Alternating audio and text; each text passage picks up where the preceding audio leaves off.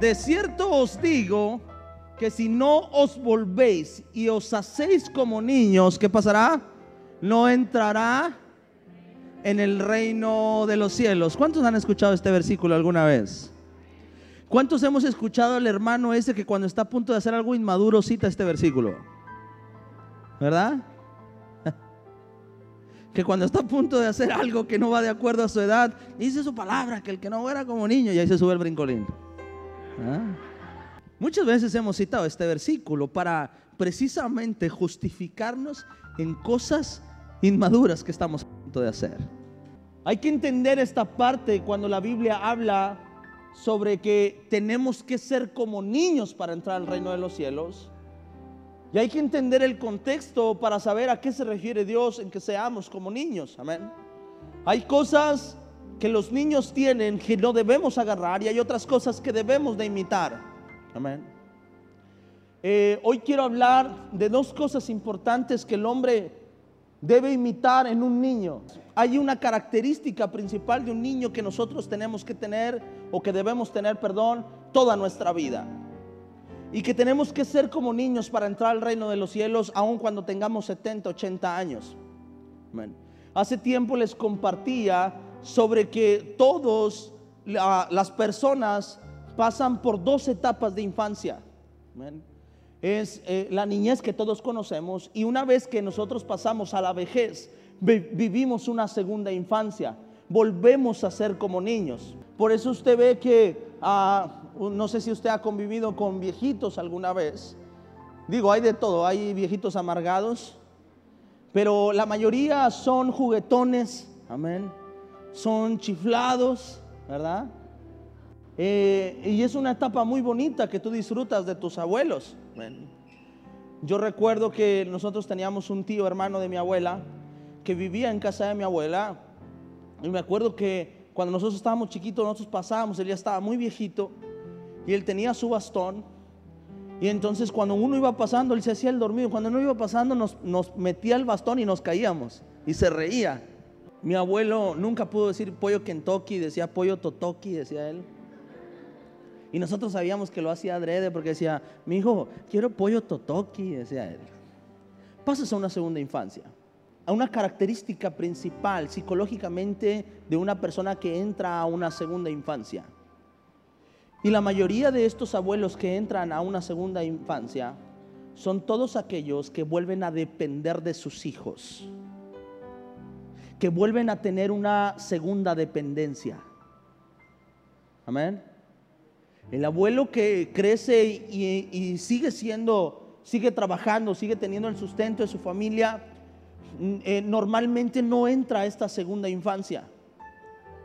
La característica principal de todos estos abuelos que vuelven a, esa segunda infancia es porque vuelven una vez más a ser dependientes de alguien más. En pocas palabras, el hijo lo adopta eh, o el hijo lo trae a casa una vez que él ya no puede valerse por sí mismo y empieza a depender de, otras personas y dice que es sometido a una o empieza a experimentar una segunda infancia. Y cuando, cuando empieza a experimentar esa segunda infancia, empieza él a actuar como niño, a disfrutar las cosas como un niño.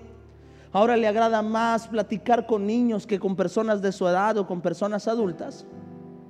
Porque te voy a decir por qué. Porque una de las cosas que son importantes en nosotros y Dios es que nosotros nunca dejemos depender de Dios. Si yo dejo de depender de Dios, va a llegar un momento en el que me voy a creer sabio en mi propia opinión. Va a llegar un momento en el que yo voy a hacer todo lo contrario a lo que Proverbios me enseña. Y dice Proverbios, dice, fíate de Jehová, en pocas palabras, depende de Jehová de todo tu corazón. Y después dice, no te apoyes en tu propia prudencia y Él enderezará tus veredas. Cuando la persona deja de depender de Dios, va a empezar a experimentar pensamientos fuera del orden o de la instrucción de Dios. Va a empezar a sentirse más sabio que Dios. Amén. Cuando nosotros empezamos a depender de Dios es cuando precisamente dejamos de confiar en nuestro propio razonamiento y en nuestra propia prudencia. La mayoría de nosotros no disfrutamos la vida o no estamos en esa segunda infancia. No tienes que llegar a viejo para disfrutar tu infancia. Pero no llegamos a esa segunda infancia, te voy a decir por qué, porque dejamos de depender. Cuando tú dejas de depender, te conviertes en una persona ah, que se apoya en su propia opinión o en su propio pensamiento. Y entonces dejas de disfrutar la vida. Quiero hablar acerca de esto que es importante. La mayoría de nosotros somos adultos o jóvenes adultos que estamos acá. Pero algo pasa en nuestra vida que cuando llegamos a los 25, 30, 35, 40 años, cuando nos casamos, de repente empezamos nosotros a disfrutar menos la vida. Amén. Porque tienes que pagar la luz, porque tienes que pagar el agua, porque tienes que cambiar de carro, tienes que pagar tu carro, porque necesitas economía para esto, para lo otro. Y empezamos nosotros a dejar de disfrutar la vida. Te voy a decir por qué porque me convierto en una persona independiente totalmente. Y entonces los problemas, las necesidades empiezan a opacar mi alegría, mi gozo o mi felicidad. Y dejamos de disfrutar la vida. Cuando vemos personas que coloquialmente se diría que no se clavan en las cosas que le hacen falta, los vemos disfrutar más la vida que otros. Amén. Y a eso les llamamos inmaduros. Porque no, no se frustran, saben que tienen que pagar la luz mañana y que no tienen dinero, y ahí están. Y ¿cómo lo hacer? no sé. Mañana Dios dirá. Y tú te quedas y dices, yo no sé cómo esta persona puede comer en, puede comer en paz si no sabe cómo le va a hacer mañana. Y es que cuando tú aprendes a depender de alguien, tienes paz. Dios empieza a hablar en la, Biblia, o las escrituras empiezan a hablar acerca del sentir de Dios para nosotros. Y dice la Biblia que Dios nos quiere dar una paz que sobrepasa todo entendimiento. Amén. Y cuando la Biblia habla de una paz, habla de una paz que sobrepasa todo entendimiento. O sea, que sobrepasa todo razonamiento, que sobrepasa todo apoyo en nuestra propia prudencia. Cuando nosotros empezamos a depender de Dios, podemos tener tranquilidad de lo que nos hace falta. Podemos tener tranquilidad de lo que Dios nos está llamando a hacer podemos tener tranquilidad del propósito de Dios sobre mi vida. Si yo todavía, a mí ya me predicaron de Dios, ya me hablaron de Dios, ya vivo con Dios, ya le sirvo a Dios, ya adoro a Dios y no he aprendido a tener paz en mi vida, quiere decir que no he aprendido a depender de alguien, que no he aprendido a depender de Dios. Si dice Dios, hay, hay algo en lo que quiero que, que sí seas como niño. Quiero que seas dependiente de mí. Quiero que aprendas a tener paz en tu vida y de esta la única manera de tener paz en tu vida, aunque tengas un mar frente a ti, ¿sabes cuál es? Que dependas de mí. Porque si dependes de mí, te encuentras el mar frente a ti, te encuentras un montón de egipcios corriendo hacia ti para matarte, vas a poder tener paz. Porque si yo estoy contigo, soy capaz de abrir el mar para que cruces y no te toquen. Amén. Cuando yo aprendo a depender de Dios, hago lo que Elías. Y les dice, hagamos un juego. Y vamos a ver que Dios tiene más poder. Amén. Y dice Elías una cosa, dice Elías, dáncenle y órenle a su Dios para que llueva. Si llueve, en pocas palabras, yo creo en su Dios. Pero si no llueve, yo voy a orar al mío y va a llover. ¿Qué pasa? Escuche. Cuando yo empiezo a depender de Dios, perdón, ya estoy, ya estoy como Emanuel confundiendo a Noé con Moisés, ¿verdad? Y yo oraré y fuego caerá del cielo. Cuando tú dependes de Dios, y ahí están los profetas haciendo su sacrificio para que fuego caiga y no caía. Y cuando llega el momento de Elías, Elías hace algo, moja alrededor. Ora a Dios y fuego cae del cielo. Y Elías tranquilo. Cuando ve a su siervo le dice, dile a aquel que se prepare para que vaya, porque va a llover. Ve y súbete al monte y espera ver la lluvia. Y dile, dile a aquel que almuerce, que desayune, porque ahí viene el agua bien fuerte. Y aquel va y se sube, ¿qué ves? Dijo, no veo nada. Vuelve a subir. Cuando tú dependes de Dios, hay una confianza en que Dios va a respaldar lo que estás haciendo. Cuando tú eres un niño, dependes de tu padre totalmente. Cuando yo nunca he visto un niño de cinco años, yo nunca he visto a mi hijo de seis años, a Santiago, ni a Santiago que es el más grande de los tres. Yo no he visto a Santiago triste en la sala y llegar y qué onda, Santiago, ¿por qué estás triste? No, papá, es que no sé cómo vamos a apagar la luz. Híjole, pa, estoy agüitado. ¿Por qué? ¿Cómo le vamos a hacer con la construcción, papá? Hemos pasado por el terreno y como es muy listo, pasamos por el terreno y dice, oh, aquí va a ser la nueva iglesia. Sí, sí, hijo, aquí va a ser la nueva iglesia. ¿Y cuándo va a estar? Le digo, ya mero. Me dice, ¿en cuántos días? Hijo, no, sabes todavía contar hasta esos días. Ah. Pero son más de 100. Dice la Biblia, no te apoyes en tu propia prudencia. ¿Sabes cuál es el error de cada uno de nosotros? Es que empezamos a pedir cosas conforme a nuestro razonamiento a Dios. Porque nuestra fe es limitada. Dice Dios, cuando vengas a mí, no te fijes en tu propia prudencia. Amén. No me pidas conforme a tu razonamiento. Tú solo pide. Tú solo habla conmigo. Tú solo dime qué necesitas. Por eso muchas veces Dios nos muestra su llamado a cada uno de nosotros. Nos muestra su propósito y cuando nos lo muestra no lo creemos. ¿Sabes por qué? Nos apoyamos en nuestra propia opinión. Amén. Yo recuerdo mucho cuando yo acepté a Cristo, tenía 13, 14 años, 13 años. Pero cuando yo tenía 14 años recuerdo mucho que había un viejito que llegaba a la casa a predicarme todos los días. Y estaba Emanuel ahí sentado. Y Emanuel se creía ateo. Y digo se creía porque no sabía ni qué era eso. Y, Emanuel ahí y se sentaba y veía al hermano como con coraje. Y lo veía y el hermano hablaba de Dios y Emanuel así como que, ay Dios santo. Y era ateo y decía, ay Dios santo. No, Emanuel estaba ahí sentado y lo veía así con coraje. Y me acuerdo una vez ese viejito que estaba ahí. Y ese viejito lo ve y me dice, mira, me dice a mí. Y estaba él y lo ve y le dice, mira, este muchachito que tú ves aquí. Nosotros estábamos en la sala y él estaba en el comedor. Pudiendo voltear para la cocina, él estaba volteando para la sala. Porque metichón era. Y le dice el viejito, dice, e, este jovencito que tú ves, ahí donde lo ves, retándome y todo lo que él está haciendo. Un día tú lo vas a ver predicando. Y Emanuel, le voy a decir una cosa. Me apoyé en mi propia prudencia.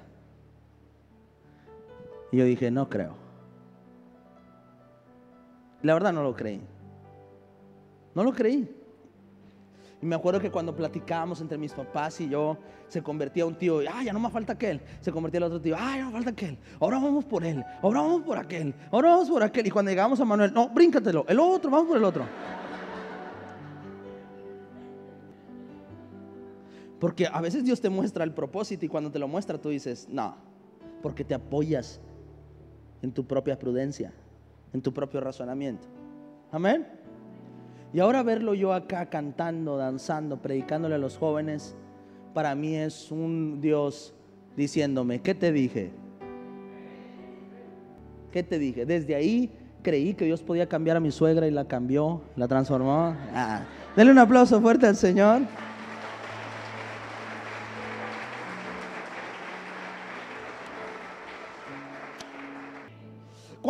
A depender de Dios, vas a vivir una segunda infancia.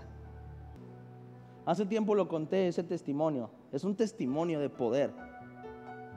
Una vez llega Ray a casa de Iván y estaba Cesarín. Cesarín tenía 14 años, creo. Y llega Ray y le dice, Cesarín, ¿cómo estás? Dijo, no, estoy bien estresado. Dice, ¿por qué? La secundaria.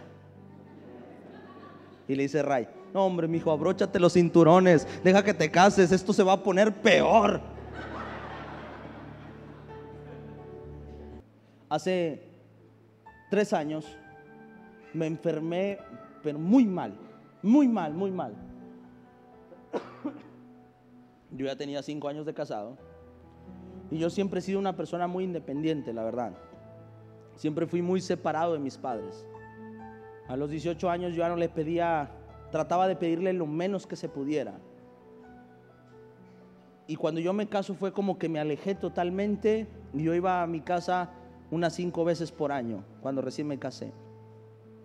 Pero hubo un momento en el que yo me enfermé y me enfermé tan grave en la noche que tenía calentura de 39 grados, 40 grados. Estaba yo en la regadera por más de dos horas con agua fría bañándome y no se me bajaba. Me empecé a sentir tan mal que estuve a nada, a nada de decirle a mi esposa, háblale a mi mamá. ¿Alguna vez has sentido ganas de hablarle a tu papá? Y cuando estábamos ahí, no lo hice porque soy bien macho. Pasa, me curo y todo, y después le dije a Sara, Sara, ¿qué crees? En la noche te iba a decir que le hablaras a mi mamá. Y me dice mi esposa, ¿a qué? Yo no sé.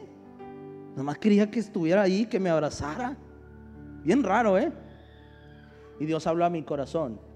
Y Dios me decía que no tenía nada de malo sentir o querer tener el abrazo de tu padre o de tu madre sin importar la edad que tengas. Que siempre es importante depender de Dios. Quererte sentir abrazado por Dios. Quererte sentir respaldado de Dios. Eso es ser como niño. Porque cuando creces y te conviertes en adulto, lo menos que quieres es que Dios se meta en tus asuntos. Amén. Y nos pasa. Que hay un momento en nuestra vida donde crecemos y dejamos de ser como niños y ya no queremos que Dios se meta en nuestros asuntos. Estás a punto de casarte y sabes que la vas a regar y tú no quieres orar por miedo a que Dios te diga que no te cases. ¿Sí o no?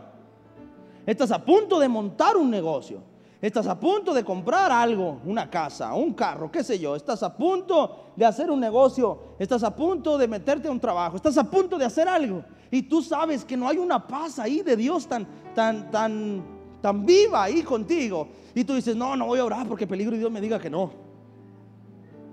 Y aunque no lo digas textualmente, tu corazón te traiciona porque Dios conoce los corazones.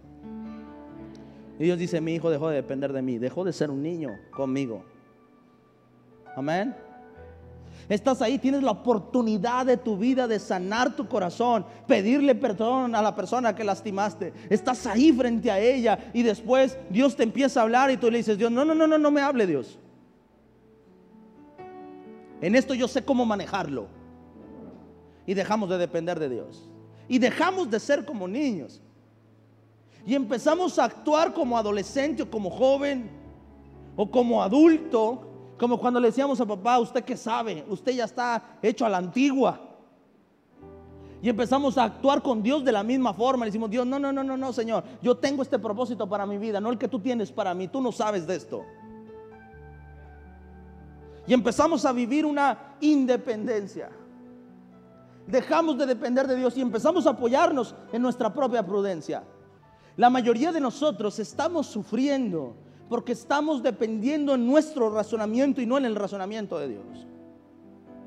Amén. Si Dios tiene una promesa sobre tu vida, entonces caminemos en esa, en esa promesa. Pastor, se ve imposible. Sí, es que Dios tiene esa maña. Le encanta hacer cosas imposibles posibles. Es algo que nunca le hemos podido quitar y ni se lo vamos a quitar. Porque Dios es inmutable. Pero Dios tiene esa maña levantar a lo vil, a lo menospreciado. Dice, por tanto, nosotros todos, mirando a cara descubierta, como en un espejo, la gloria del Señor. Amén.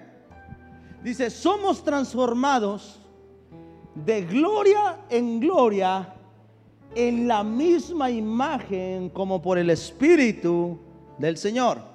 Amén. Dice, por tanto, todos nosotros, nosotros todos, dice, miramos a cara descubierta como en un espejo la gloria del Señor. Amén. Se lo voy a explicar. Está tratando de decir lo siguiente. Mira, o sea, la gloria de Dios es tan clara en tu vida todos los días. En algo hay que ser como niños, que los niños todos los días están en constante crecimiento. Amén. En esto sí hay que ser como niños. Hay una edad en nosotros en la que ya no crecemos. Amén. Hay una edad en la que nosotros no crecemos ya. 18, 19, 20 años. No sé qué, edad sea. Pero hay una edad en la que tú ya no creciste. Y si te quedaste chaparrito, te quedaste chaparrito. Amén. Cuando eres niño empiezas a crecer. A mis hijos todas las noches les duelen las piernas. Si no es uno, es otro. Le duelen las piernas y todos dicen, está creciendo. El problema del cristiano es que puede tener dos años espiritualmente y se puede quedar 20 años teniendo dos años espiritualmente. Si en algo hay que ser como niños, es en eso, en el crecimiento. Pero ninguno de nosotros monitoreamos nuestro crecimiento. Hasta que te ves al espejo puedes darte cuenta de las cosas que hay que cambiar en tu vida. Amén. No sé si a usted le ha pasado. Escucha esto. La gente no tiene que decirte que tienes que cambiar. Tienes que aprender a verte en un espejo y ser transformado de gloria en gloria. Amén. Buscar la transformación todos los días. Buscar el crecimiento en tu vida todos los días.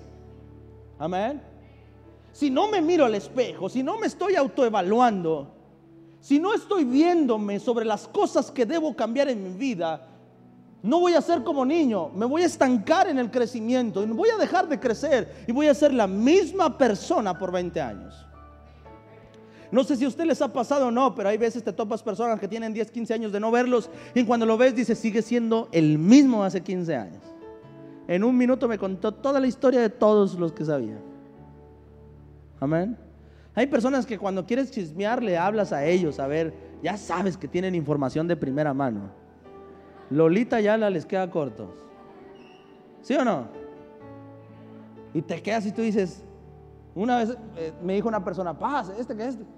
Le digo, no, hombre, ese es bien mentiroso. Y dice, pues qué buenas mentiras se avienta, pastor, porque la verdad le creí todo. Y la persona que no reconoce su falta, van a pasar 15 años y va a seguir siendo el mismo. Va a seguir siendo igual. Si en algo hay que ser como niños, hay que reconocer nuestros errores. Y decir, ¿sabes qué? Me equivoqué, me estoy equivocando en esto. Vernos al espejo y decir, esto hay que cambiar en mi vida. Cuando eso pase, ¿sabes qué va a pasar? Te va a llevar de un crecimiento menor a un crecimiento mayor. Te va a llevar de una gloria menor a una gloria mayor. Si en algo hay que ser como niños, es reconocer que hay cosas en nuestra vida que hay que cambiar. Cuando tú ves a mi hijo Santiago y tú le dices, Santiago, eso no, eso no está bien. Él dice, ah, ok, papi. Él tiene la confianza de que lo que su padre le dice es porque no está bien. Amén. Cuando eres niño, estás, aceptas el crecimiento. Amén. Te dicen algo y dices, ok, ok, lo aceptas, lo reconoces. Cuando no eres niño, cuando te apoyas en tu propia prudencia, dejas de creer que mereces cambiar o que necesitas cambiar o que hay cosas en tu vida que pueden mejorar y te bloqueas. Amén. Cuando yo escucho personas decir, es que así soy yo y si hay cosas que tengo que cambiar, pero a su tiempo Dios me las cambiará. Y hay cosas que dice Dios, no, mi hijo, no, no a mi tiempo, a mi tiempo era antier. No me digas que a mi tiempo. Ya te he hablado que hay que cambiar esto, esto, esto y esto. Y sigues poniendo la barra que yo te tengo que cambiar. Madura, crece.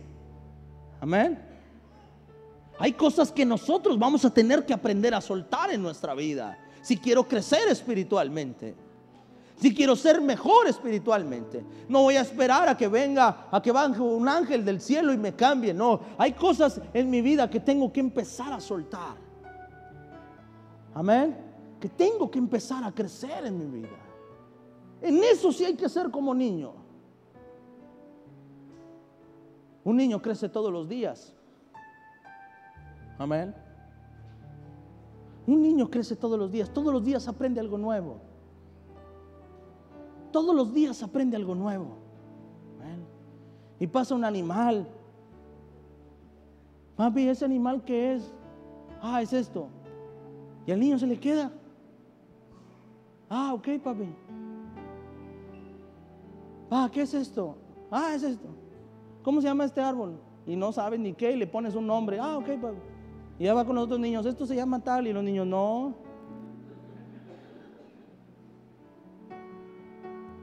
Porque cuando eres niño, aceptas el crecimiento. Aceptas verte al espejo todos los días y reconoces que hay cosas que hay que mejorar en tu vida. Lo peor que le puede pasar a un hijo de Dios es dejar de mirarse al espejo. Amén. Es dejar de mirarse al espejo y dejar de ver las cosas que tiene que cambiar en su vida. Eso es lo peor que le puede pasar a un cristiano. Decir, estoy bien. Decir, consumado es. Amén. Es decir, ya, he llegado a la plenitud, a la perfección de nuestro Señor Jesucristo.